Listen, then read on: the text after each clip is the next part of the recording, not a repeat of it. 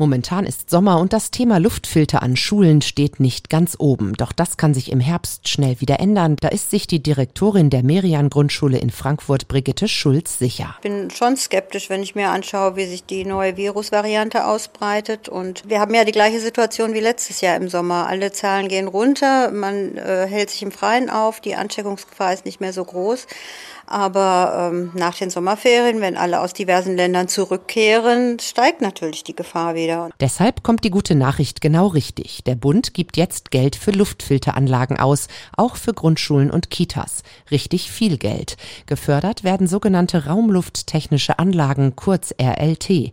Das sind große, fest installierte professionelle Luftfilteranlagen. Die wurden bisher nur für zum Beispiel öffentliche Gebäude gefördert. 80 Prozent der Kosten für eine solche Anlage an Grundschulen Grundschulen oder Kitas werden vom Bund erstattet, maximal 500.000 Euro pro Standort. Auch Um- und Aufrüstungen bestehender Anlagen werden gefördert.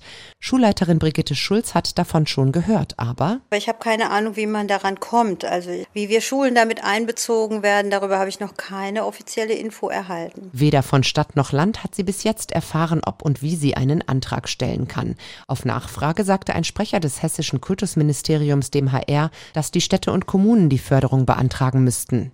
Das zuständige Bundesamt für Wirtschaft und Ausfuhrkontrolle, kurz BAFA, teilte auf HR-Anfrage dagegen mit. Förderanträge können sowohl durch die Institution selbst als auch vom jeweiligen Träger gestellt werden. Die Anträge können laut BAFA also auch von den Grundschulen und Kitas selbst gestellt werden, noch bis Ende des Jahres. Nach dem Prinzip, wer zuerst kommt, mal zuerst. Schulleiterin Brigitte Schulz aus Frankfurt fände es toll, eine solche professionelle Anlage zu haben. Bisher haben sie an der Merian-Schule schon einige mobile Luft Luftfilter. In zwei Klassenräumen wurden solche Geräte von den Eltern schon in Eigeninitiative aufgestellt.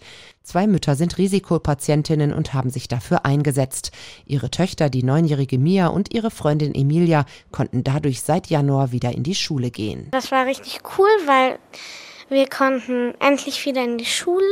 Ja, es war einfach schön. Am Anfang sind alle auf die Lüfter immer zugerannt und haben, weil manchmal sind die dann auf volle Pulle und dann gucken alle in die gleiche Richtung. Wir lenken uns manchmal ein bisschen ab von den Lüftern, also, aber wir haben es mittlerweile wieder unter Griff. Die Eltern der Merian-Schule haben die Filter selbst finanziert und kümmern sich auch um die Wartung. Ein ziemlicher Aufwand, erzählt Mutter Martina. Wir kommen etwa alle vier Wochen oder auch wenn mal was irgendwie komisch leuchtet, werden wir sozusagen informiert und dann versuchen wir es zu reparieren. Bisher ist es immer gelungen.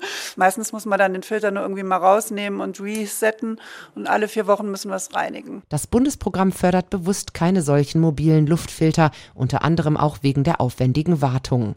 Eine professionelle Anlage ist laut BAFA wartungsärmer und auch wirksamer, eine ganz andere Hausnummer.